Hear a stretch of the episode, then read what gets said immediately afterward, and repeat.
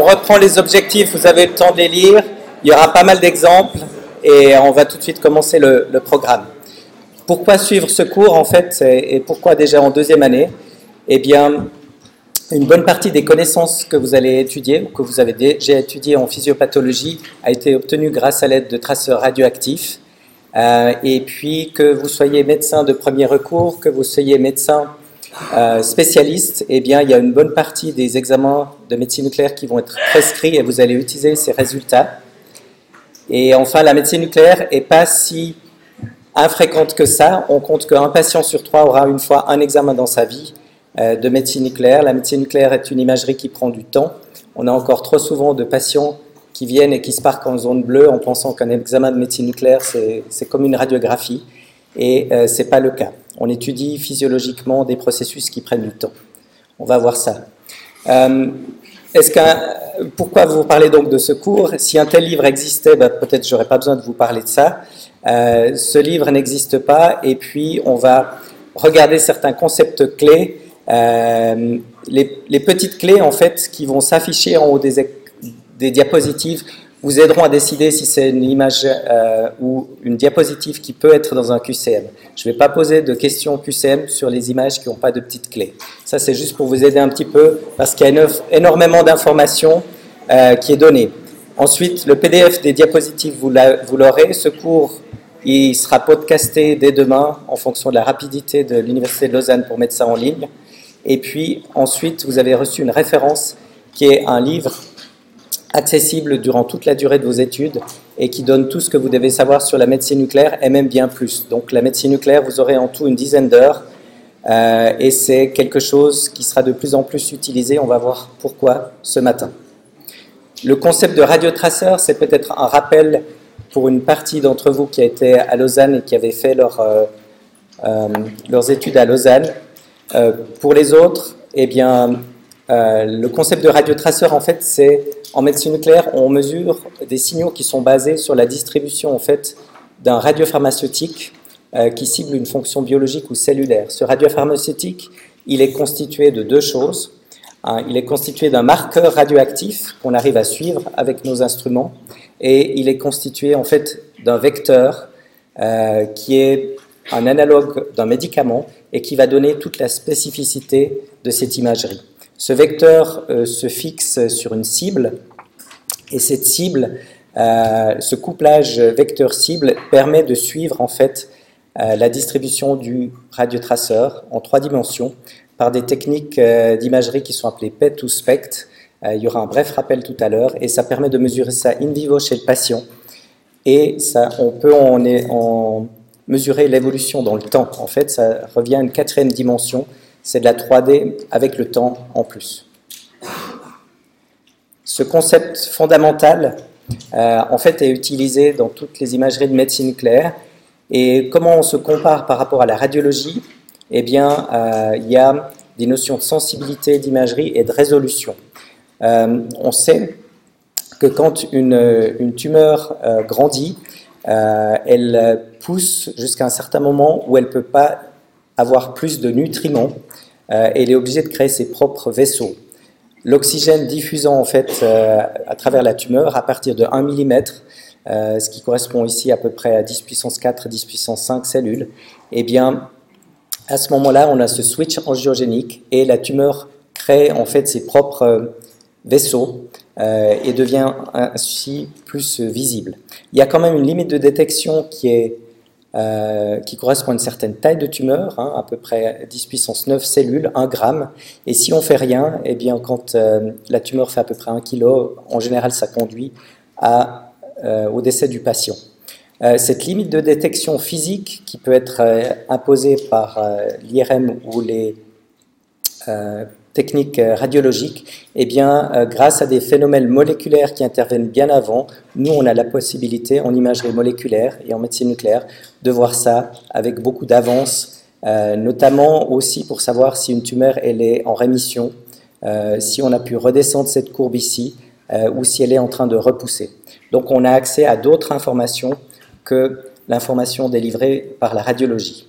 ça se traduit comment? Lorsqu'on rapporte ici la taille des pixels, la dimension des, voxels, si vous voulez. Euh, on a des résolutions d'image qui sont beaucoup plus importantes et bien meilleures avec le CT ou l'IRM euh, que la médecine nucléaire. En médecine nucléaire, on travaille plutôt avec des voxels qui font de l'ordre de 5-6 mm, euh, voire le centimètre, et ça nous donne en fait une résolution de l'ordre du centimètre cube, alors qu'on est beaucoup plus fin avec l'IRM. Par contre, la sensibilité en fait de détection euh, de l'imagerie moléculaire est de l'ordre de, la picomole ou nanomole, et c'est beaucoup plus euh, précis et, que ce qu'on peut avoir avec la simple visualisation par euh, l'IRM, où on met des produits de contraste en millimoles. On met des grandes quantités de produits de contraste pour avoir un signal. Donc cette spécificité, en fait, euh, mène à la combinaison de ces deux examens, et la plupart des imageries modernes en médecine nucléaire combinent une imagerie morphologique, euh, comme vous pouvez le voir ici, avec une imagerie fonctionnelle, et ça permet de bénéficier ainsi du meilleur euh, des deux imageries, c'est-à-dire la bonne résolution anatomique de la radiologie et la bonne sensibilité de l'imagerie fonctionnelle. Ça existe aussi avec le CT et l'IRM, euh, donc on a dernièrement des PET-IRM qui ont vu apparaître euh, leur utilisation en sur le marché et dans certains centres de recherche. En Suisse, il y en a deux, on n'en a pas à Lausanne. L'évolution des scanners PET, on sait que depuis euh, l'invention en fait en, l'an 2000, où on a eu la combinaison de cette modalité d'imagerie, eh bien on a dans le monde une explosion de ce type d'imagerie euh, et ça, c'est par l'utilité que ça apporte essentiellement en oncologie et dans d'autres matières. On va voir ça par la suite, euh, mais Time Magazine avait dénommé en l'an 2000 le PET-CT comme étant l'invention euh, du siècle. On a la possibilité de faire de la recherche translationnelle en mélangeant les mêmes radiotraceurs et on peut les utiliser au niveau préclinique. Par exemple, ici, vous avez un micro-PET SPECT-CT. le CHUV vient d'en acquérir un l'année dernière, en décembre. Et puis, euh, les mêmes radiotraceurs peuvent être mis au point euh, et utilisés après chez l'homme euh, sans trop de, soucis grâce à cette combinaison. Et on peut faire des allers-retours entre développer un médicament, l'essayer chez les souris, voir l'effet, passer rapidement chez l'homme et ensuite refaire des boucles comme ça entre les deux types d'imagerie et les deux types de modalités. Ça permet de gagner pas mal de temps lorsqu'on développe des médicaments. Il y a eu des, flops commerciaux où euh, des grandes compagnies pharmaceutiques baloises ont développé pendant une quinzaine d'années des radiotraceurs, euh, pardon, des médicaments pour euh, le cerveau, pour la dépression. Quand on a pu marquer ces médicaments avec un radiotraceur, on s'est rendu compte que ça n'allait même pas dans le cerveau. Donc, avec plusieurs millions qui ont été mal utilisés. Voilà. Les modalités d'imagerie, on passe par ce deux types de modalités d'imagerie. Alors vous êtes une génération numérique, c'est très facile pour vous de savoir la différence entre des imageries statiques et dynamiques. Euh, le mode 2D et 3D, je pense que vous voyez bien aussi euh, ce que c'est. Et euh, pour ceux qui ont fait en fait les études à Lausanne, il y a une petite distinction à faire entre le PET et le SPECT. Et en général, vous voyez ça dans le module 1.7. Je vais mettre sur MyUnil en fait le module 1.7 de l'année dernière pour ceux qui n'auraient pas fait les études à Lausanne. Et je vais juste effleurer euh, ceci. Une bonne partie des étudiants trouvaient que c'était une répétition. Donc euh, je vais juste l'effleurer pour ceux qui voudraient en savoir plus. Ça sera sur MyUnil à partir de demain. Euh, voilà, entre l'imagerie statique et dynamique, il n'y a pas besoin de passer beaucoup de temps. En médecine nucléaire, on peut voir les phénomènes de façon dynamique et on voit l'apparition en fait du radiotraceur, on peut suivre ça dans le temps. Et la différence entre une imagerie statique et dynamique est, illustrée ici. Euh, c'est vraiment la même chose ici. On voit l'arrivée d'un radiotraceur qui est injecté sous forme de bolus et qui passe à travers la circulation, alors qu'une image statique est simplement une photographie dans le temps. Pour la différence entre un mode bidimensionnel 2D et tridimensionnel 3D, eh bien ici, on vous montre euh, l'utilité en fait pour avec un traceur euh, qui lui se met en fait dans les mitochondries et nous fait simplement une imagerie de la densité des mitochondries. Donc vous voyez ici une photographie, on a mis vraiment le patient devant la caméra. Et on a une vue antérieure, donc le cœur ici est à gauche, on voit la thyroïde, on voit les glandes salivaires, on voit une captation en fait au niveau nasopharyngé. Ça nous montre simplement là la densité des mitochondries. Mais ce traceur, en fait, qui a un nom très barbare ici, le cestamibi, euh, et qui se fixe dans les mitochondries, nous permet de diagnostiquer en fait les parathyroïdes euh, lorsque notamment les gens, euh, les patients ont des hyperparathyroïdies qui mènent à pas mal de comorbidités par rapport au métabolisme du calcium et à la fragilisation de l'os et le fait de détecter cette parathyroïde ectopique qu'on n'arrive pas à détecter avec les examens d'imagerie standard permet en fait d'agir et de pouvoir opérer euh, en enlevant euh, tous les soucis en fait euh, par rapport à la fragilité de l'os, à l'ostéoporose qui peut être induite par cet hyperparathyroïdisme. Ici, vous voyez sur cette imagerie statique, on voit un petit foyer qui, s'allume ici en dessous de la thyroïde et c'est la localisation qui est très difficile ici sur une imagerie statique en, deux dimensions à trouver. Le chirurgien peut se dire, bon, c'est peut-être au, niveau du médiastin. Et lorsqu'on fait une imagerie tridimensionnelle, donc des coupes successives, euh, eh bien, on voit euh, très précisément que cet hyperparathyroïdisme, cette parathyroïde ectopique est située en avant de l'œsophage et puis euh, au contact ici euh, de l'aorte. Donc ça permet d'avoir une information qui est plus sensible et euh, beaucoup plus d'informations que ce qu'on peut avoir avec l'imagerie bidimensionnelle. Donc l'imagerie tridimensionnelle est plus sensible et c'est ce qu'on essaie de faire la plupart du temps euh, lorsqu'on voit rien sur l'imagerie bidimensionnelle. Par rapport au, spectre, euh, il y a deux types en fait de désintégration en médecine nucléaire qu'on utilise. C'est l'émission monophotonique, donc émission d'un photon par une source radioactive. C'est toutes les techniques de gamma caméra standard et ceci, en fait, euh, cette émission d'un photon, euh, un petit peu comme en optique, vous avez besoin d'une lentille pour faire une imagerie qui soit cohérente. Et la lentille chez nous s'appelle un collimateur.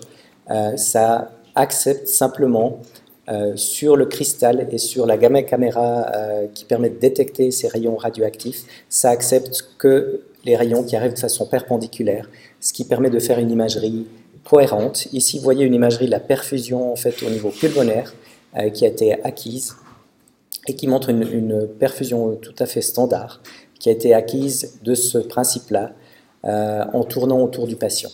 Euh, comment est-ce qu'on obtient des images 3D Eh bien, effectivement, on doit tourner autour du patient, le regarder autour de ces 360 degrés de projection, et puis ça permet de reconstruire en fait en trois dimensions la distribution euh, des molécules radioactives. C'est le même principe que le CT. On fait une imagerie de la densité euh, en irradiant le patient avec une source tout autour de lui et on arrive à faire comme ça une image cohérente en trois dimensions. Donc ce qui est important ici à retenir, c'est qu'on a une émission monophotonique. Euh, le collimateur va enlever une bonne partie des rayons, donc l'imagerie SPECT est moins sensible que l'imagerie PET parce qu'on coupe à peu près 999 rayons sur 1000 euh, de cette manière-là. Il n'y a vraiment que ceux qui sont extrêmement perpendiculaires qui peuvent atteindre le détecteur. Néanmoins, c'est suffisant ici pour faire une imagerie cohérente. Ceci est opposé au positon, en français positron, en, anglais ou en allemand, euh, qui sont en fait l'antimatière de l'électron. Je pense que ça vous rappelle quelque chose. C'est des électrons chargés positivement, des particules qui n'existent pas euh, à l'état naturel sur Terre, qui nous proviennent en fait des rayons cosmiques. Et euh, ces radiotraceurs, comme le fluor 18, est quelque chose qu'on peut créer de manière artificielle dans des cyclotrons. ces radiotraceurs, en fait, donnent naissance à un positon, qui est un électron chargé positivement, et qui est en fait l'antimatière de l'électron. Ce positron, lorsqu'il va rencontrer un électron dans la matière, très rapidement, les deux vont euh, en fait, euh, ici c'est représenté que ça décélère, il y a plusieurs interactions jusqu'au moment où il a plus trop de vitesse, ce positron, et peut en fait donner lieu à ce positronium, euh, qui est le couple matière-antimatière. Et je crois que vous vous rappelez un petit peu de ce qui se passe une fois que la matière et l'antimatière se réunissent, eh bien ils disparaissent, mais selon le principe, d'Einstein, E égale mc carré, euh, vous avez en fait euh, la libération de deux rayons gamma pour conserver l'énergie. Ces deux rayons gamma sont émis de, façon opposée. Ceci, en fait, peut être détecté avec des détecteurs de médecine nucléaire en coïncidence, et ça permet de faire une imagerie, en fait, par rapport à toutes ces interactions. Et ici, vous avez par exemple une patiente avec une tumeur cérébrale euh, qui est en train de récidiver dans les bords de résection de la tumeur. Et vous voyez que toutes ces détections, en fait, chaque couple de positrons qui est émis peut créer en fait un événement et permet de faire une tomoscintigraphie euh, par émission de positrons. Donc on est mille fois plus sensible que l'autre modalité. Simplement toute la logistique qui est derrière, ces produits qui n'existent pas sur Terre, eh bien, on doit les créer, euh, on doit les livrer. Ils sont créés dans un cyclotron, par exemple, à Zurich, ils nous sont livrés tous les jours. Euh, ils ont une demi-vie de deux heures, donc toutes les deux heures, on perd la moitié. Et ça conduit, ça conduit à vraiment une logistique importante, mais pour pouvoir bénéficier de cette meilleure résolution euh, et sensibilité. Quels sont les processus ciblés par l'imagerie moléculaire? Là, je vous donne un certain exemple de ce qu'on peut faire actuellement en clinique. Euh, vous savez qu'il y a plusieurs euh, milliers de processus euh, qui se déroulent simultanément au sein d'une cellule. Là, il y en a une petite dizaine qui sont représentés. Et en fait, chaque processus ici peut donner lieu à une imagerie. celui qui est le plus courant, c'est le métabolisme du glucose. Il est utilisé en oncologie. Et ce métabolisme du glucose, les cellules tumorales vont capter plus de sucre en fait, on va le voir euh, plus tard, euh, et peuvent être ainsi mises en évidence par rapport aux cellules non tumorales. On a la possibilité aussi d'étudier le métabolisme des lipides. Euh, alors, on ne va pas vous demander quel radiotraceur fait quel métabolisme par rapport à cette image-là. C'est juste comprendre qu'on peut faire le glucose, les lipides. ici, on a le métabolisme des acides aminés, par exemple. C'est utilisé au niveau du cerveau, parce que le cerveau de base, utilisant pas mal de glucose, on peut être embêté pour euh, différencier des tumeurs qui consommeraient du glucose. Donc on utilise des acides aminés. Le cerveau n'utilisant habituellement pas les acides aminés, ça nous permet d'avoir un meilleur contraste. Euh, on va voir des exemples aussi tout à l'heure. On peut utiliser la capacité de certaines cellules d'exprimer des récepteurs. Ici, on a par exemple les tumeurs neuroendocrines qui expriment le récepteur à la somatostatine on peut faire en fait une visualisation au niveau du précurseur des amines. Par exemple, ici, vous avez euh, la F-DOPA euh, qui peut être utilisée dans le parkinsonisme. On verra une image tout à l'heure aussi. Ou le métabolisme des nucléosides euh, qui sont intégrés en fait avec la kinase dans l'ADN et qui nous montrent la prolifération tumorale elle-même. On peut aussi faire l'imagerie de certaines fonctions comme l'hypoxie euh, ou faire d'autres imageries comme étant euh, celle de l'angiogénèse, donc cette capacité de la tumeur à développer ses propres vaisseaux pour continuer à grandir. Tous ces euh, processus moléculaires peuvent être sujets à des examens de médecine nucléaire et ça nous montre en fait une excellente sensibilité et spécificité par rapport à la radiologie. On a aussi la possibilité, dans des indications maintenant de recherche, de faire l'imagerie de l'apoptose, donc la mort cellulaire programmée. Une bonne partie des processus que vous allez voir, je ne sais pas si vous avez déjà vu l'apoptose, euh, eh bien, on peut en fait euh, faire de l'imagerie euh, et on peut même regarder au niveau d'une expression de certains gènes, on peut intégrer des gènes rapporteurs en fait qui vont nous indiquer si un gène est exprimé ou pas dans une cellule donnée. L'imagerie moléculaire, en fait, euh, pourquoi c'est important euh, Ça permet en fait euh, de faire ce qu'on appelait jusqu'en début d'année la médecine personnalisée, qui est devenue la médecine de précision suite à, l'initiative en fait d'Obama en fait dans son annonce au, Sénat. Tout le monde utilise maintenant ces termes de façon interchangeable. Et la médecine de précision permet de faire quoi? Eh bien, ça permet en fait d'adapter les traitements euh, à un patient donné, euh, on peut vraiment voir si ce traitement est adapté à ce patient.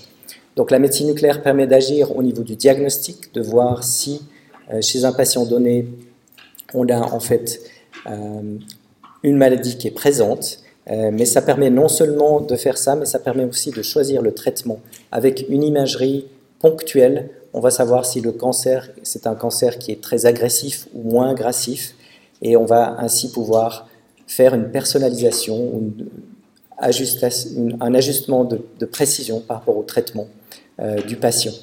On va aussi avoir une idée du pronostic. Est-ce que le pronostic à plus long terme, il est sombre ou il n'est pas sombre? Ça permettra d'être éventuellement plus agressif pour les pronostics qui sont sombres, euh, notamment avec le fluorodéoxyglucose. On a une idée euh, de l'agressivité tumorale et la plupart du temps, la captation, l'intensité du noir qu'on voit dans nos images est en relation avec la survie globale du patient, avec sa survie sans récidive, euh, et ça permet en fait de caractériser de façon biologique la tumeur. Donc cette prédiction du pronostic, juste avec une imagerie, est quelque chose d'important et qui est maintenant investigué dans un bon nombre d'études, qui est tout à fait indépendant de la stadification des tumeurs. Vous savez peut-être qu'on classe chaque tumeur en stade TNM euh, pour savoir la taille de la tumeur, l'invasion des lymphatiques et puis la présence ou pas de métastase, et eh bien indépendamment de ce stade TNM qui donne le pronostic de la tumeur, et eh bien on a une valeur prédictive dans l'image. Ça permet aussi de faire un monitoring du traitement. Euh, on va pouvoir indiquer ben, si ce patient répond à ce traitement ou s'il a simplement il en subit les effets secondaires et il n'a aucun avantage par rapport à ce traitement. On a aussi euh, la prédiction, en fait, une, fois que le patient est guéri, est-ce qu'il y a une récidive ou pas euh, chez ce patient. Donc ça permet une prise en charge plus adaptée et puis de ce fait, on va pouvoir contenir les coûts de la santé. La plupart des médicaments modernes maintenant qui sont issus de thérapies ciblées coûtent, peuvent coûter entre 50 000 et 100 000 francs par an. et ça, c'est pour de temps en temps gagner quelques mois de vie euh, par rapport à un patient. Donc pour le moment, c'est quelque chose où notre système de santé nous permet de faire ça. Euh, mais si on le donne à 100% euh, des patients et puis il n'y a que 30% qui en bénéficient, c'est intéressant de pouvoir sélectionner à la base quels sont les 30% qui en bénéficieront et de pouvoir le donner que à ces 30%-là.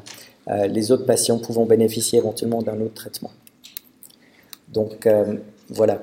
Ici, par exemple, c'est une évaluation de la réponse thérapeutique euh, on avait un, staging euh, initial euh, chez en fait une patiente de 28 ans qui est fumeuse et qui avait deux petits enfants qui étaient en train de faire une pneumonie. on a fait une radio pour sa pneumonie. On s'est rendu compte qu'il y avait une pneumonie ici aux bases. Donc, ce qu'on voit ici, c'est une captation non spécifique du radiotraceur dans la pneumonie. Mais on s'est rendu compte aussi qu'elle avait un cancer du poumon assez avancé. Et cette patiente a commencé à bénéficier en fait d'une chimiothérapie. On s'est rendu compte que euh, quelques mois après, vous voyez ici c'était au mois d'août 2005, octobre 2005, eh bien chez cette patiente, malheureusement la tumeur n'a pas répondu à la chimiothérapie. On a un, indice qui nous permet à nous de calculer l'intensité de la captation. On voit que cet indice euh, de captation, de concentration du radiotraceur dans la tumeur est passé de 12 à, à 16 et c'est quelque chose qui nous indiquait une mauvaise réponse. Euh, comme c'était un petit peu au début, quand on utilisait euh, le, PET, c'était peu de temps après qu'on ait eu l'installation du PET-CT ici chez nous, on a vu un petit foyer euh, ici qui s'allumait près de la symphyse pubienne. On s'est dit, bon, est-ce que c'est une anthésopathie Elle a fait un faux mouvement, elle s'est tapé quelque chose. Quelque part, on lui a donné le bénéfice du doute. Et puis, cette patiente, on l'a soumise en fait à une radiothérapie euh, radiothérapie en fait qui a marché sur la tumeur, comme vous pouvez le voir ici, euh, qui a induit une œsophagite, mais qui malheureusement n'a pas été efficace. Euh, et on voit une métastatisation diffuse en deux mois de, du cancer qui a progressé de façon évidente et la, patiente est, décédée un mois après. Donc voilà, la fumée, un message, ça tue. Euh, le suivi thérapeutique, en fait, on a ici euh, un GIST, c'est des tumeurs en fait stromales. Ça peut être des tumeurs qui sont très importantes ici. Et vous voyez dans la cavité abdominale de ce patient, on a une tumeur qui faisait à peu près 2 litres et demi. Euh, et cette tumeur contenait beaucoup de liquide à l'intérieur, mais on a pu faire un, PET scan Et on a pu, peu de temps, même ici, vous voyez, 7 jours après initiation d'une thérapie de Glivec, qui est en fait un, un inhibiteur de la tyrosine kinase, eh bien, on a une extinction complète, en fait, de la captation au niveau de cette tumeur. Et avant que la tumeur ait pu changer de taille, eh bien, nous, on a pu voir que la réponse était bonne. Donc, on peut apporter, en fait, des réponses tout à fait complémentaires à ce qui peut être fait en radiologie. Euh, et on a de ce fait-là une puissance thérapeutique euh, importante et c'est utilisé de plus en plus au niveau euh, de l'oncologie. ici, vous voyez par exemple la valeur pronostique en fait de l'émission de la TEP ou, du PET par rapport à la prise en charge des lymphomes. la plupart des lymphomes maintenant, ou je dirais la totalité des lymphomes, euh, sont investigués avant traitement avec un PET. Ici, vous voyez une captation en fait médiastinale et, ganglionnaire au niveau de cette euh, patiente. Et puis, au niveau du PET, après traitement, on a une extinction avec une disparition globale de l'ensemble des foyers radioactifs euh, précédemment visualisés. Et on sait pour nous eh bien, qu'après traitement, après six cures de chimiothérapie, les patients qui se retrouvent dans cet état euh, n'ont pratiquement pas de récidive ici. Et vous voyez c'est euh, quelque chose sur, sur plusieurs années ici, sur au moins trois ans. Et eh bien, lorsque le PET est négatif, il y a un bon pronostic. Lorsque le PET est positif, eh bien, très rapidement, en fait, les patients font des récidives, récidives qu'on essaie de traiter avec des greffes, voire des autogreffes. et quand même, malheureusement, vous voyez une bonne partie des patients euh, sont perdus et puis ensuite au bout de trois ans, euh, il reste quand même plus personne. Donc ça c'est quelque chose qui nous donne euh, avec le PET une, bonne capacité de prédire ce qui va se passer pour le patient. et lorsqu'on est patient, c'est aussi important de pouvoir savoir si on est sorti d'affaire ou si on va au-delà de, de thérapies et de difficultés à venir. Quel est l'impact du PET-CT en fait en oncologie? Euh, au niveau du diagnostic ou de la thérapie, vous voyez que la plupart du temps, euh, dans deux tiers des cas, on a en fait une bonne euh, information qui est donnée au niveau du diagnostic, avec des changements de diagnostic ou des changements de thérapie. Ici, quand on regarde un peu plus à fond, eh bien, au niveau de la thérapie, on changeait vraiment dans un tiers des cas. la thérapie, on voulait être curatif, on peut être euh, seulement palliatif, on voulait être palliatif, on a toutes les raisons d'être curatif. Et dans 26 autres des cas, eh bien, ça nous montrait que la décision qu'on avait prise, eh bien, elle est confirmée. Donc on a une, puissance de pouvoir aider la prise en charge et les patients euh, qui est importante par rapport à euh, ce qu'on a connu précédemment. Et puis ici, je suis désolé, il y a un petit 8 qui manque ici. Alors d'une version à l'autre, euh, on a plus tout qui s'affiche, mais en 1978, en fait, euh, qui est indiqué ici en plus petit, lorsqu'on a fait ces mêmes essais pour le CT, eh bien, on s'est rendu compte que le CT changeait, en fait, à peu près dans 17% des cas euh, au niveau du corps entier ou dans 14% des cas au niveau du cerveau, la prise en charge. Donc c'est une imagerie moléculaire qui est là pour rester, qui apporte beaucoup d'informations, qui est complémentaire à ce qu'on peut faire en radiologie. et c'est la raison pour laquelle cette euh, imagerie moléculaire s'est propagée de façon extrêmement rapide et au moment où vous serez médecin dans 4 ans, eh bien une bonne partie euh, des applications se seront encore étendues par rapport à l'imagerie moléculaire. Euh, maintenant, on va passer en revue dans ce qui nous reste de temps l'imagerie fonctionnelle et on va voir un certain nombre d'exemples. Tous ces exemples sont donnés pour illustrer la diversité en fait de la prise en charge et euh, l'importance de la, médecine nucléaire dans la prise en charge des patients.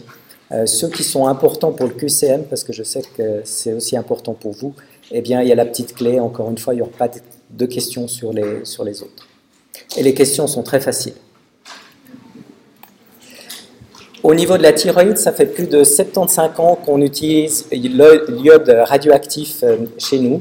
Et cette diode radioactif nous permet de faire le diagnostic des troubles euh, du métabolisme de l'iode, donc des troubles de la thyroïde, l'hypothyroïdie, l'hyperthyroïdie. Euh, ça nous permet aussi de faire le diagnostic de cancer et de traiter les cancers. Au niveau moléculaire, eh bien, on utilise, nous, vraiment le symporteur qui nous permet en fait de pouvoir prendre l'iode radioactif qu'on injecte au niveau sanguin directement en intravasculaire ou alors qu'on donne par la bouche et qui est absorbé très rapidement en fait au niveau de l'estomac et, de l'intestin, eh bien ça nous permet de transporter ici euh, dans la membrane basale des thyroïcytes qui vont vraiment concentrer euh, l'iode. Ça nous permet de transporter euh, l'iode radioactif ou pas. vous savez que du point de vue chimique, le fait que ça soit un isotope naturel ou un isotope radioactif, eh bien, les réactions chimiques sont les mêmes. et bien, ça nous permet de transporter ceci dans la membrane basale et ensuite à l'intérieur des follicules ici. Vous avez un follicule thyroïdien euh, qui est constitué de plein de petits thyrocytes dans la membrane basale et à l'intérieur, euh, l'iode radioactif peut s'accumuler. Donc ce symporteur, qui est un passage en fait euh, avec du sodium et de l'iode, nous permet de faire rentrer le sodium qui est à l'intérieur de la cellule, ensuite est éliminé avec la pompe NAK-ATPase, comme vous le savez. ces thyrocytes, en fait, euh, présente ce symporteur. On va voir que dans le corps entier, il y a d'autres euh, euh, régions qui sont en fait qui expriment aussi ce symporteur, comme l'estomac, une partie du tube digestif, les glandes salivaires, et puis les glandes mammaires, surtout lors de l'allaitement, en fait, pour donner une certaine quantité d'iode dans le lait au niveau des enfants qui sont allaités.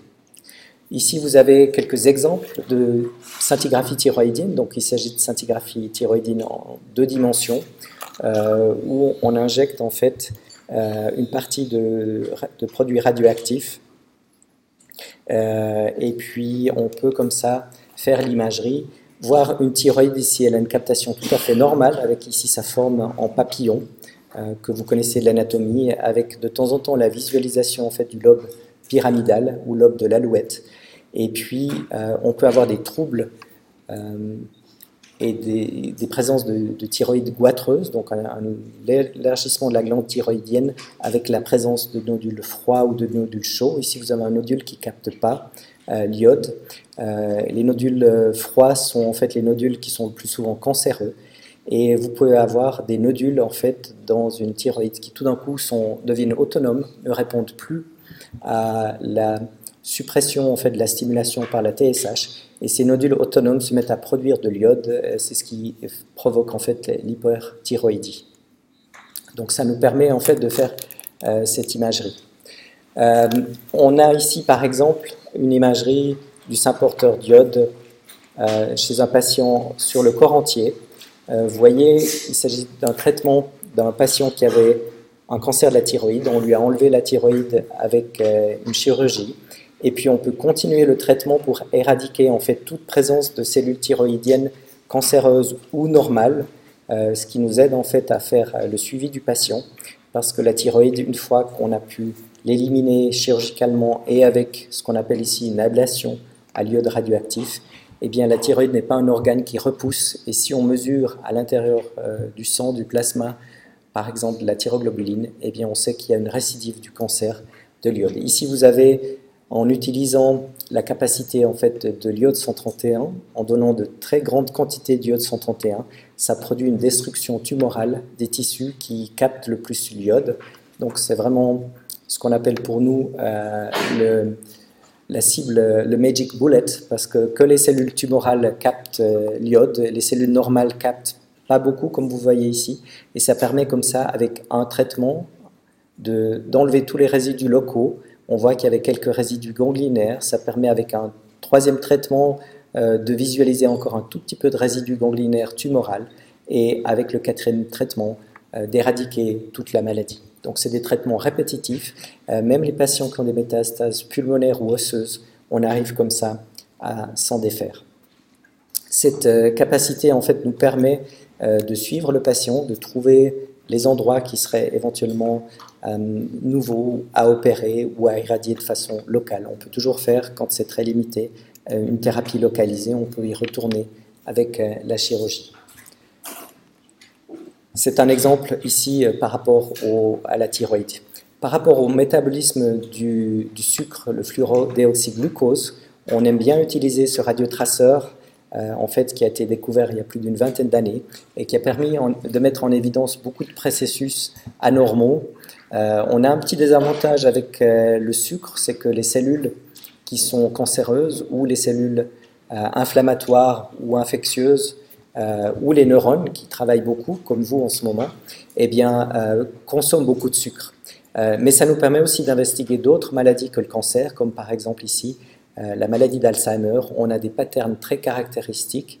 Et pour des gens qui ont des maladies ou des suspicions de maladie d'Alzheimer, eh on arrive en complément euh, aux spécialistes des, centres de la mémoire de diagnostiquer de façon très précise euh, la présence d'une maladie d'Alzheimer avec une preuve qui peut être faite souvent en post-mortem, mais c'est des traceurs qui sont très spécifiques par rapport à, cette maladie, juste le FDG. On en a d'autres qui sont encore plus spécifiques par rapport à la plaque amyloïde ou à certaines protéines tau. Et donc, quand euh, vous serez médecin dans six ans, si vous choisissez la, neurologie euh, ou les neurosciences, eh bien, je pense qu'on aura déjà des marqueurs de la protéine tau en clinique qui nous permettront 10 ou 15 ans avant euh, le développement d'une maladie d'Alzheimer de pouvoir dire ces patients sont susceptibles. Et ça aura toute son importance en fait pour essayer de prévenir ces maladies euh, quand on sait que quelqu'un est de façon a une prédisposition à développer une maladie d'Alzheimer, eh bien on peut essayer des thérapies qui ont une petite chance de guérir le patient. c'est vrai quand on arrive ici, comme par exemple chez ce patient avec maladie d'Alzheimer vraiment patente, avec ici une destruction de son cortex cérébral due à la maladie d'Alzheimer, ben, même si on enlève le, le Pribon Movens euh, qui a créé cette maladie d'Alzheimer, les neurones, vous le savez, au niveau euh, cérébral ne repoussant pas, eh bien le patient reste avec ses symptômes. Donc on a une possibilité d'aider ici euh, de façon spécifique dans le diagnostic des maladies d'Alzheimer. On peut aussi, au niveau de la radiologie, voir certaines cellules et je pense que vous allez voir en fait les cellules nigrostriées, vous avez peut-être déjà vu au niveau des neurosciences. Euh, ces cellules qui sont aptes à produire la dopamine. Euh, et lorsqu'elles sont plus aptes à produire la dopamine, si on a une maladie neurodégénérative, eh bien le patient euh, commence à avoir en fait des symptômes de maladie de Parkinson avec des tremblements, un certain nombre de symptômes roudentés, d'akinésie, bradykinésie. et comme vous savez que les voies au niveau des neurones sont croisées, eh bien quelqu'un comme ce patient ici en inférieur qui a une diminution en fait de la synthèse de dopamine au niveau gauche sur l'image, eh bien c'est quelqu'un qui aura des symptômes moteurs à droite, en fait dû au croisement des, voies neurologiques. Euh, ça marche comment? Alors ici, vous pouvez voir que du point de vue du SPECT ou du point de vue du PET, euh, on a probablement une bonne douzaine, voire même plus, de radiotraceurs qui sont utilisables. Euh, celui qui a été utilisé le plus est la, dopamine en fait, qui euh, permet en fait et qui rentre dans la cellule présynaptique par un transporteur des acides aminés. Euh, et cette dopamine en fait, ou F-dopa, le F étant la molécule radioactive, eh bien, elle est décarboxylée dans la première étape et devient de la dopamine qui peut ensuite s'échapper ici. Donc ça nous permet de mettre en évidence vraiment la synthèse de dopamine ou le manque de synthèse chez les patients. Comme vous l'avez vu précédemment, on fait vraiment de l'imagerie moléculaire, de l'imagerie de processus. Euh, c'est une maladie très difficile à diagnostiquer, la maladie de Parkinson, de temps en temps. Euh, on a déjà vu, nous, euh, des patients qui, pendant des années, 4 ou 5 ans, étaient traités ou taxés de simulateurs qui avait été vu par des nombreux neurologues et qui arrive dans un centre spécialisé comme le nôtre où on fait cet examen et on met en évidence en fait vraiment une diminution dans un des deux striatomes euh, et les patients sont extrêmement reconnaissants parce qu'au moins on a une preuve de leur maladie et c'est pas uniquement dans leur tête. comme ça, on a rendu des patients parkinsoniens très heureux de pouvoir attester leur maladie que personne ne croyait. Donc l'imagerie moléculaire a des euh, possibilités que les autres imageries n'ont pas. Par rapport à la perfusion euh, myocardique, euh, et je m'arrêterai après cet exemple pour la pause, eh bien, on a des mécanismes qui nous permettent en fait de faire l'imagerie de la perfusion myocardique et de pouvoir diagnostiquer les maladies cardiovasculaires, les infarctus, les ischémies, ou, comme on l'a vu précédemment, la densité des mitochondries. Ceci en fait est, quelque chose euh, qui met en évidence les traceurs en fait qu'on peut utiliser pour la perfusion myocardique. On en a qui sont analogues du potassium, donc le thallium 201 est vraiment quelque chose qui nous permet de visualiser euh, l'entrée du potassium dans la cellule. Ça nous permet pour euh, le cœur, qui a une grande densité, qui utilise beaucoup d'énergie, de mettre en évidence ces captations augmentées. Euh, ça nous permet aussi, avec d'autres radiotraceurs techniciens, euh, qui se fixent au niveau des mitochondries par un mécanisme qui lui est encore inconnu à ce jour, mais ça nous permet de faire l'imagerie de la densité des mitochondries. Ça nous permet de voir, comme vous avez vu précédemment, au niveau des parathyroïdes, euh, une densité plus élevée dans les adénomes parathyroïdiens par rapport à, à, la thyroïde normale. Donc on a plusieurs utilisations de ces traceurs. On peut aussi utiliser le cestamibi qui est un traceur en fait euh, tumorale non spécifique. On peut l'utiliser dans la scintille mammographie euh, qui permet de mettre en évidence, en fait, quand la mammographie n'est pas claire, une nature tumorale ou pas, de petites lésions qui seraient visualisées, sans devoir attendre six mois ou une année pour répéter euh, la mammographie. Donc on a des possibilités de faire l'imagerie au niveau moléculaire. Ça se représente comme ça. Ici vous avez un cœur au repos et à l'effort vous voyez qu'il y a une partie en fait qui est absolument non active, euh, qui correspond à un infarctus euh, à la base euh, chez ce patient. Ça nous permet aussi de mettre en évidence l'amélioration des traitements. et ici, vous avez un patient qui avait une ischémie, en fait, qui est visualisée ici en bout des stents. les stents avaient bouché une petite artère qui, malheureusement, c'était un effet collatéral euh, qui a provoqué une ischémie chez le patient en voulant soigner une autre ischémie. Et ce patient, euh, c'était trop dangereux de pouvoir intervenir sur cette, euh, ce petit vaisseau. a été traité en fait par médicaments. On a maximisé l'effet des médicaments pour les facteurs de risque et en peu de temps ici, ce patient a perdu en fait son ischémie et ça nous montre qu'on peut évaluer ici l'effet des traitements, même s'ils sont avec des dommages collatéraux euh, dans le cœur du patient. Et ça, ça nous permet en fait de montrer que le patient a pu récupérer euh, une bonne partie de son cœur qui, ici, euh, était quelque chose qui était voué à une nécrose certaine. Rapidement.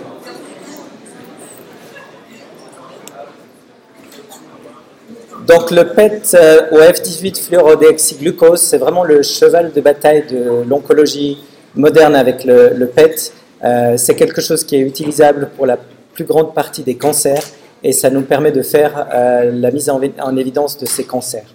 Euh, comment ça marche? C'est important de savoir que c'est simplement un sucre radioactif, le F18-déoxyglucose, et ce sucre radioactif est injecté en fait au niveau du sang, dans la circulation systémique au niveau du patient qui vient chez nous. Euh, ce produit circule et s'accumule en fait de façon préférentielle dans les cellules qui sont tumorales parce qu'elles ont en fait un métabolisme de base plus élevé que les cellules normales et c'est ce qui fait euh, toute la différence et la visualisation directe du cancer. Euh, ce sucre radioactif rentre en fait dans la cellule avec le transporteur GLUT1 euh, est, proportionnel en fait à l'expression de ce récepteur. La plupart des cellules cancéreuses ont une expression augmentée du récepteur GLUT1.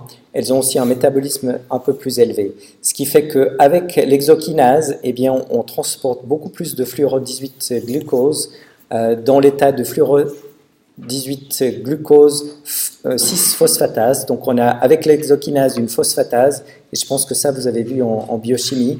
Euh, une des étapes initiales au niveau du cycle de Krebs. Et il se passe quelque chose de très intéressant pour ce radiotraceur et qui fait qu'on peut l'utiliser, c'est qu'à ce stade-là, il peut plus aller plus loin dans le métabolisme cellulaire. Il ne peut pas devenir du glycogène. Euh, cette phosphorylation empêche en fait euh, une utilisation plus avancée. Il ne peut pas devenir en fait de la glycolyse et il peut pas non plus utiliser le shunt HMP. Euh, donc on a une accumulation préférentielle qui est proportionnel au grade tumoral par rapport à un type histologique donné. Malheureusement, ou heureusement, vous allez voir, on a des applications spécifiques pour ça. Ce n'est pas uniquement le cancer, il y a aussi une captation dans les processus inflammatoires ou les processus infectieux. Mais ça, c'est la raison pour laquelle on a une accumulation euh, au niveau moléculaire. Donc, par exemple, chez ce patient, avec un cancer euh, du côlon sigmoïde qui avait été opéré, eh bien, on a euh, la visualisation ici d'une récidive sous forme de métastase, en fait, ici, au niveau hépatique. vous voyez que c'est très facile à lire, ce genre d'examen. c'est beaucoup plus facile à lire qu'un examen de CT. Euh, ici, vous avez les coupes tomographiques. Eh bien, nous, on a un petit peu le stabilobos euh, qui nous met en évidence la lésion tumorale et qui nous montre euh, la distribution normale chez ce patient. on voit ici le cerveau qui capte beaucoup parce qu'on a une captation de base et on voit aussi une élimination rénale de ce produit, donc une partie des reins et de la vessie est illustrée ici. Il y a une chose qui est anormale ici chez ce patient, en fait, c'est qu'on a une captation au niveau de sa prostate. Euh, et chez, ce patient, eh bien, on avait une visualisation en fait d'un deuxième cancer. Euh, de façon euh, fréquente pour nous, on fait à peu près 3000 examens PET-CT oncologiques par année. Eh bien, on diagnostique des deuxièmes cancers à peu près dans 2% des cas. donc, pour les gens qui viennent se faire traiter pour un cancer, malheureusement, euh, une fois sur 50, on trouve un cancer supplémentaire. Par exemple, ici, euh, dans ce bilan pour cancer pulmonaire, il n'y a plus aucun cancer du poumon qui est opéré sans avoir eu un PET. Eh bien, on fait euh, ce qu'on appelle le staging de la tumeur. Ici, vous voyez cette tumeur pulmonaire chez un fumeur. une petite tumeur qui fait de l'ordre de 2 cm et qui avait en fait beaucoup d'activités ici au niveau de ganglions médiacinaux. On voit ces différents ganglions ici euh, sur le CT.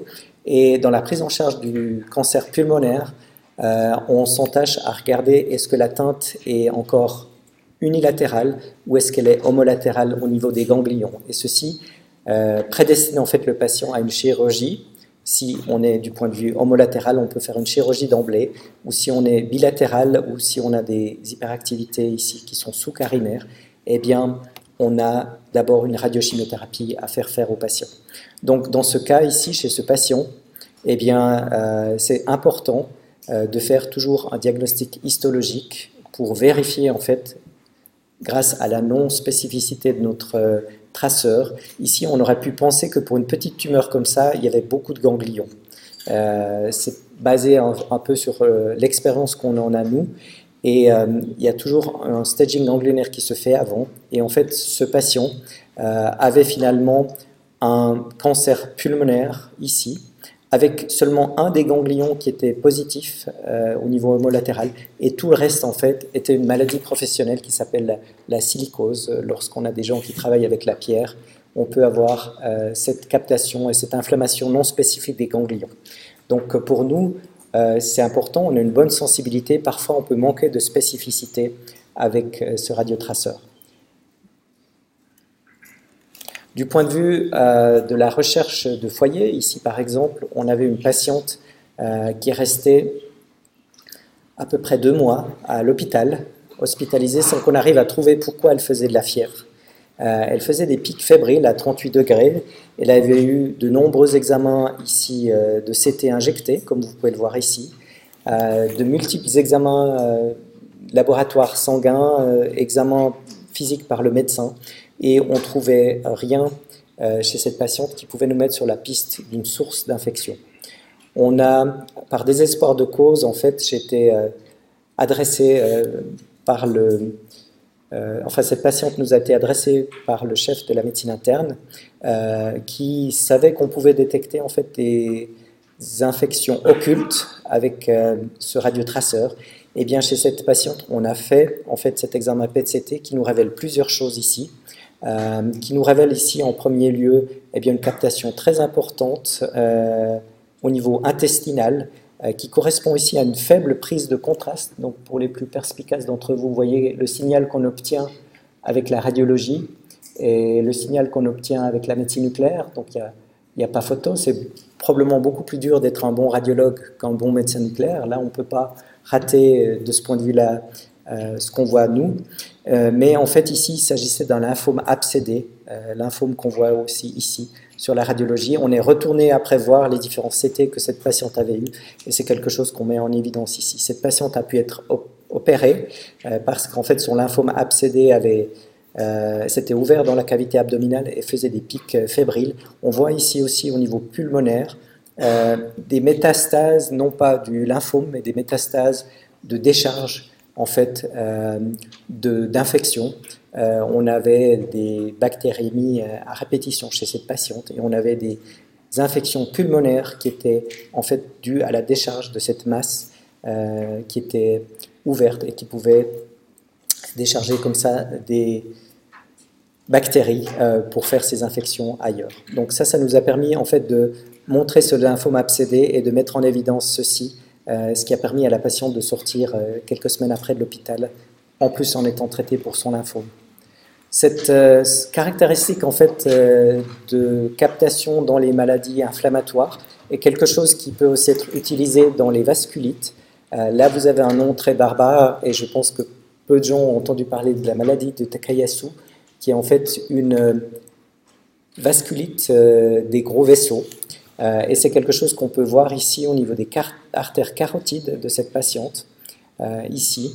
Euh, qui avait en fait euh, des symptômes assez vagues, euh, qui avait des douleurs, en fait, des céphalées à répétition, et qui avait comme ça une, inflammation dont on ne connaissait pas la nature, qui avait une CRP augmentée.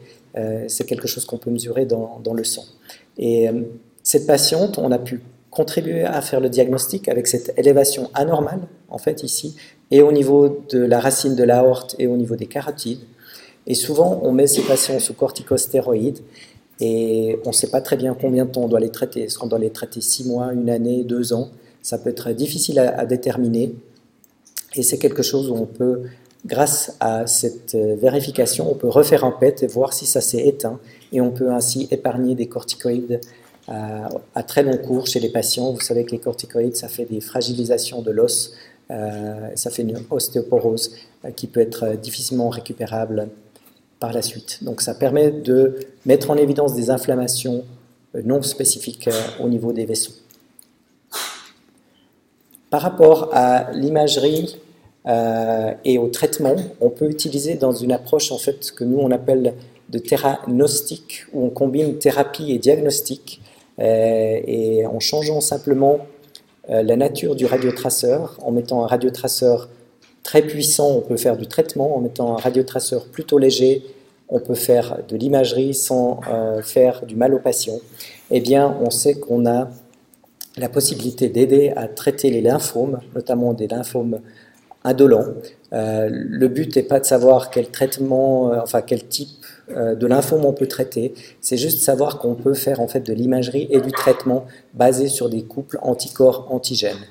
On a ici, dans le développement en fait, euh, des cellules, euh, des lignées cellulaires euh, au niveau de la moelle osseuse et des cellules des lymphocytes B, on a l'expression en fait d'un marqueur de surface qui s'appelle le CD20, qui est exprimé dans une phase du développement, une phase du développement qui est justement activée lorsque les patients ont des lymphomes.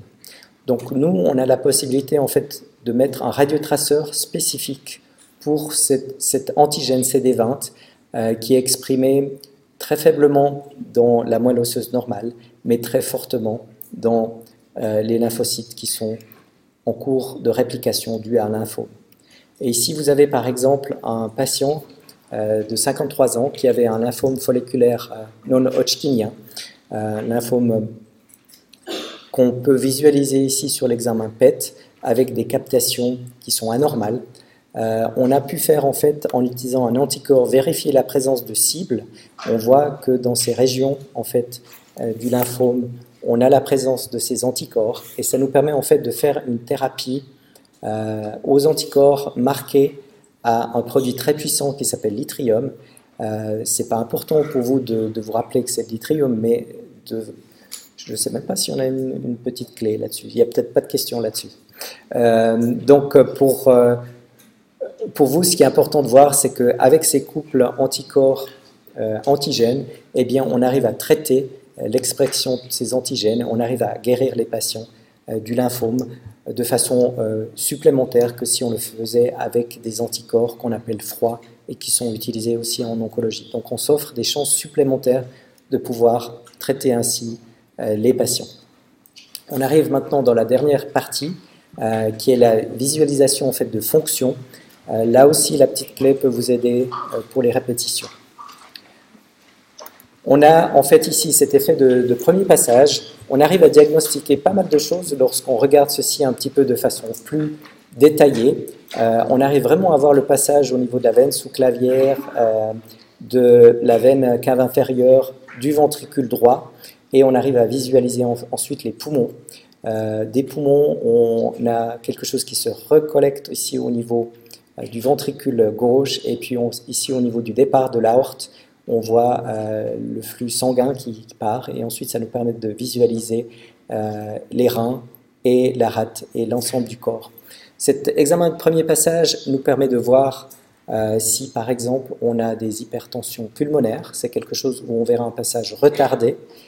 ça nous permet de voir aussi si par exemple on a un shunt droite-gauche, si tout d'un coup on a une visualisation en fait au niveau systémique de l'activité sans avoir vu les poumons, eh bien, ça nous signe la présence en fait d'un petit shunt euh, avec un passage en fait direct entre le ventricule droit et le ventricule gauche sans passer par les poumons. Donc ceci nous permet d'étudier certaines fonctions euh, tout à fait normales et qui seraient peut-être trop difficiles à euh, contrôler autrement. Ça nous permet de mesurer en fait ces shunts. On peut calculer l'activité qu'on a dans le reste du corps par rapport à une activité qui serait initiale que dans les poumons. Donc ça nous permet, lorsqu'on a ce radiotraceur euh, marqué ici, eh bien c'était fait dans le cadre d'une euh, suspicion d'hémorragie digestive. Si on a des toutes petites quantités de sang euh, qui sont en fait libérées au niveau du tube digestif, de temps en temps c'est très difficile de trouver où le tube digestif saigne. Vous savez qu'il est très long et on peut de temps en temps euh, devoir couper des bouts de, tubes digestifs comme ça à l'aveugle pour vraiment essayer de guérir le patient. Euh, parce qu'on ne sait pas si c'est le duodénum, si c'est le côlon, euh, on ne sait pas ce qui saigne, mais le patient fait que de saigner, on doit le transfuser et on n'arrive pas à trouver la source du saignement. Donc le fait d'avoir des globules rouges qui vont rester uniquement au niveau du système cardiovasculaire, eh bien, nous permet de diagnostiquer en fait l'endroit et de préciser l'endroit où on a éventuellement une fuite euh, au niveau du tube digestif. Ici, vous voyez en fait euh, une toute petite captation euh, qui est un petit peu anormale ici en, en fosse iliaque droite. captation qu'on voit un petit peu plus tardivement, le lendemain, 23 heures après l'injection. et on voit en fait une visualisation au niveau du, du côlon, donc c'est quelque chose qui était au niveau du sécom, on voit le côlon ascendant, et 29 heures après, ben, on voit une partie du, du côlon transverse euh, qui était visualisé aussi et qui nous met en évidence en fait l'endroit où ça saigne. Ça peut aider le chirurgien qui doit aller en salle d'opération euh, pour guérir le patient à préciser quelle partie euh, du tube digestif doit être enlevée. On a aussi des applications principales de la médecine nucléaire qu'on fait de, moins en moins. et ce n'est pas quelque chose que je regrette parce qu'on le faisait 24 heures sur 24, week-end et nuit y compris. Euh, les jeunes assistants qui font la, médecine nucléaire chez nous ont plus de garde euh, ni la nuit ni le week-end parce que ça a été remplacé en bonne partie par le CT injecté. Mais pour détecter en fait la présence euh, d'embolie pulmonaire, et c'est une indication qui reste chez les femmes enceintes ou chez les patients chez qui on peut malheureusement pas injecter de produits de contraste, eh bien on, fait un examen ici de ventilation. Vous voyez ces poumons avec une ventilation qui est euh, plus importante ici au niveau des bases, un peu moins au niveau des apex, mais vous voyez une ventilation qui a l'air d'être tout à fait normale euh, sur cet examen en fait. Et vous voyez ici une perfusion.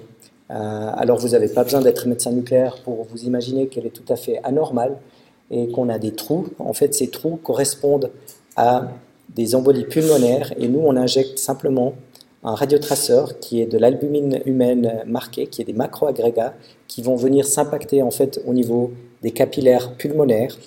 Et on va avoir, quand on injecte ceci au niveau systémique, donc à droite euh, dans le système cardiovasculaire, eh bien, toutes les régions qui sont bien perfusées vont être impactées. On crée des mini-embolies pulmonaires, mais on en crée peut-être que 50 à 100 000 par rapport au nombre de capillaires. Vous savez qu'on a probablement plus de 1 milliard de capillaires au niveau pulmonaire eh bien, euh, ça nous permet, en créant ces toutes petites embolies pulmonaires, de voir la distribution euh, de la perfusion au niveau pulmonaire.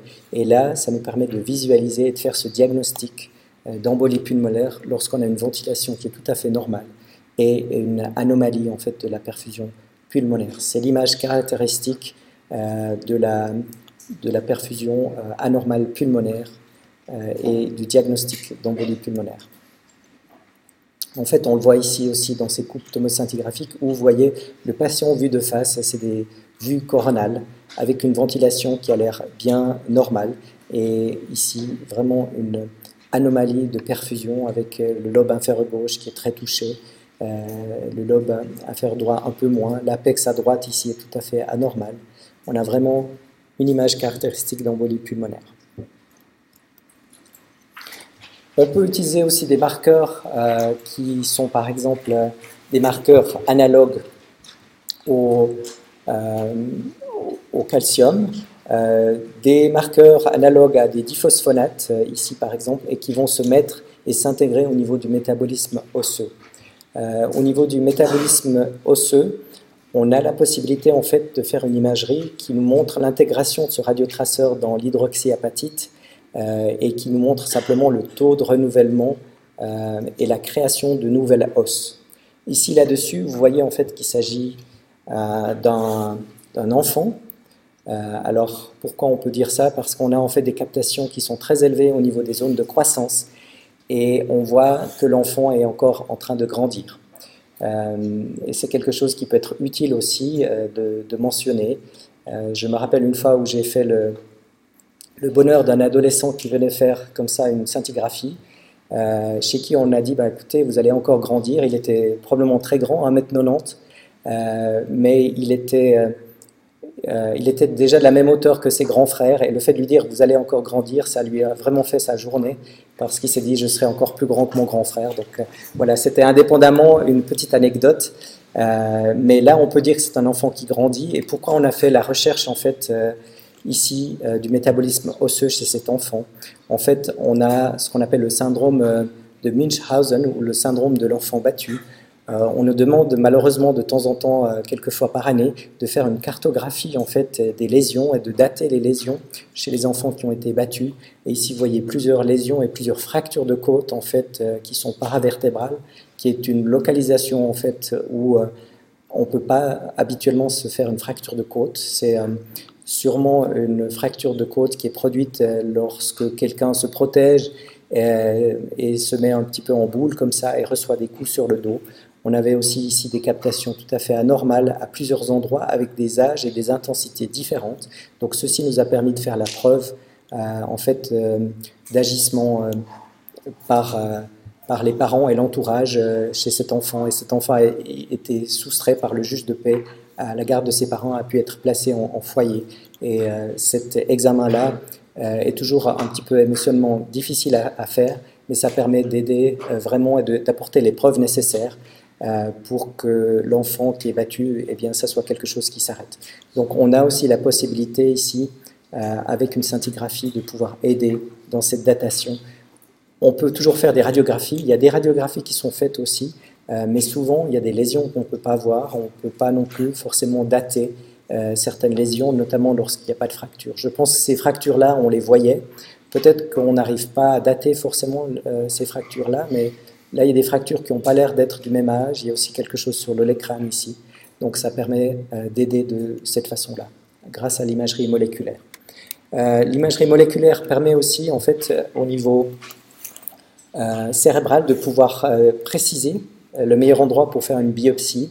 Euh, et ici, vous avez l'image typique en fait d'un gliome cérébral, euh, qui sont des lésions au niveau de, du cerveau et des lésions très difficiles à biopsier. De temps en temps, les caractéristiques se mélangent entre gliome de bas grade et de haut grade. on peut avoir des difficultés à dire si c'est quelque chose de très agressif ou pas.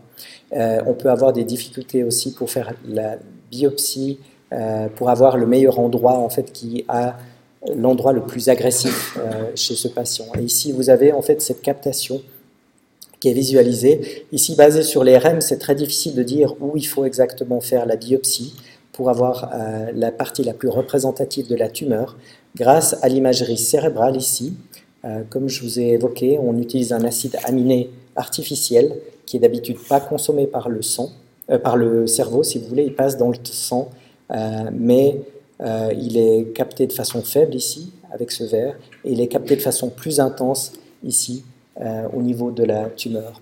Et là, lorsqu'on superpose les deux imageries, je pense que vous n'aurez aucun doute de voir l'endroit qu'il faut en fait biopsier et qui est peut-être pas forcément l'endroit qu'on aurait biopsié si on avait dû se baser juste ici sur cette imagerie morphologique.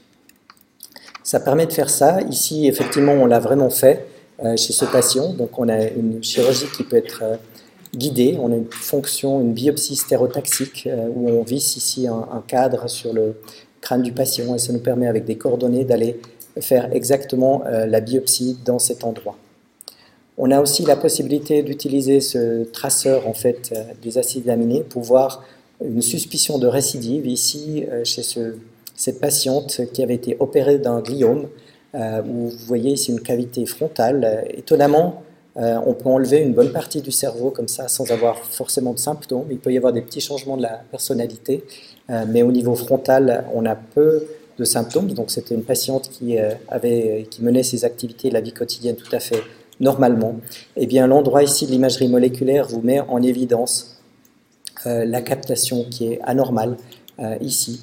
Euh, et qui peut être ensuite euh, le sujet d'une radiothérapie très ciblée.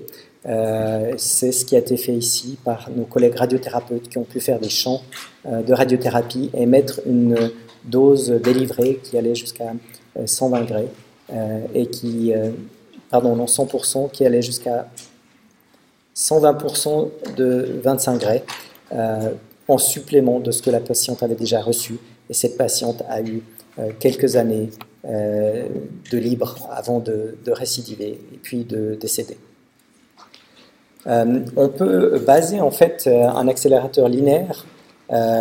ces accélérateurs de radiothérapie peuvent être mis en fait sur le même système que le CT et ça permet en fait de faire des irradiations très ciblées et qui vont éviter les organes à risque et qui vont permettre de mettre une délivrance. Donc là, vous avez une gantry de plusieurs tonnes qui tourne comme ça autour du patient et qui va permettre de mettre une dose très précise de radiothérapie euh, sur des endroits bien sélectionnés.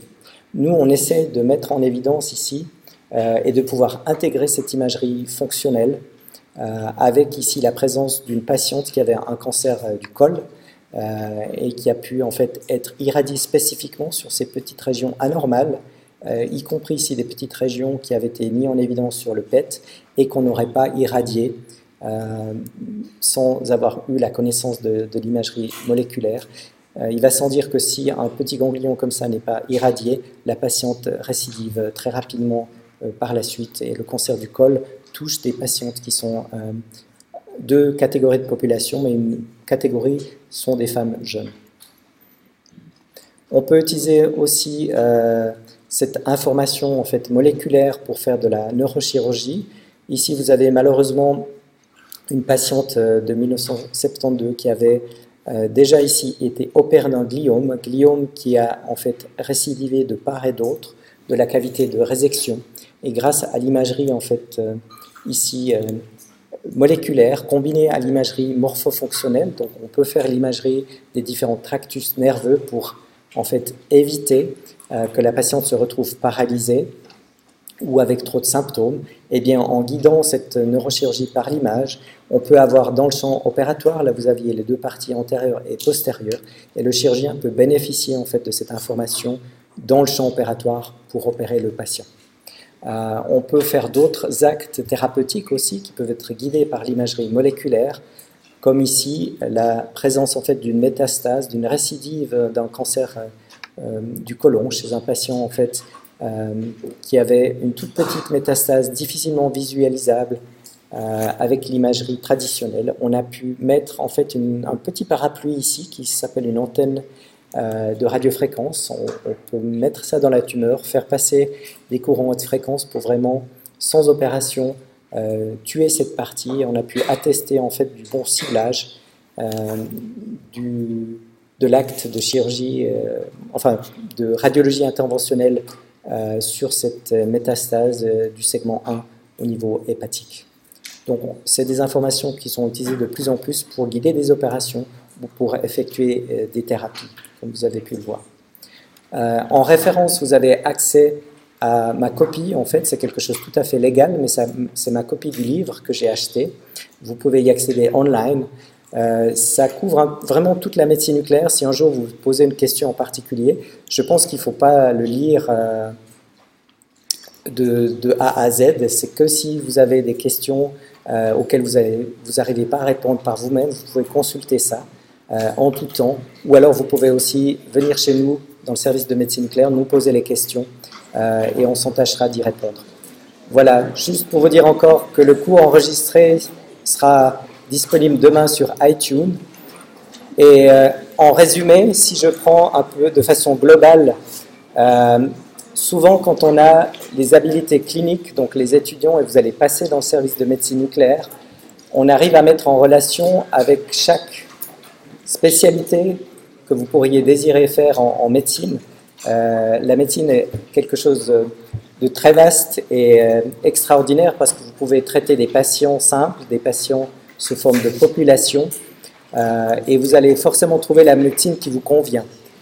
Et euh, dans presque 100% des cas, j'arrive toujours à trouver une application euh, dans la médecine que vous voulez qui est en relation avec la médecine nucléaire. Il y a juste une chose que j'ai pas encore trouvée, c'est avec la médecine légale, bien qu'on fasse de l'IRM et du CT, qui est utilisé de façon post-mortem, ça s'est pas encore développé sur l'imagerie moléculaire, euh, qui est vraiment l'imagerie des phénomènes vivants. Donc là, on a un petit souci, mais par contre, vous allez être exposé à cette imagerie. Vous avez vu que c'est une imagerie corps entier euh, qui a une aide importante dans le pronostic, le diagnostic et la thérapie. Et c'est une importance grandissante pour faire de la médecine de précision. Je vous remercie beaucoup. Je vous souhaite une bonne journée.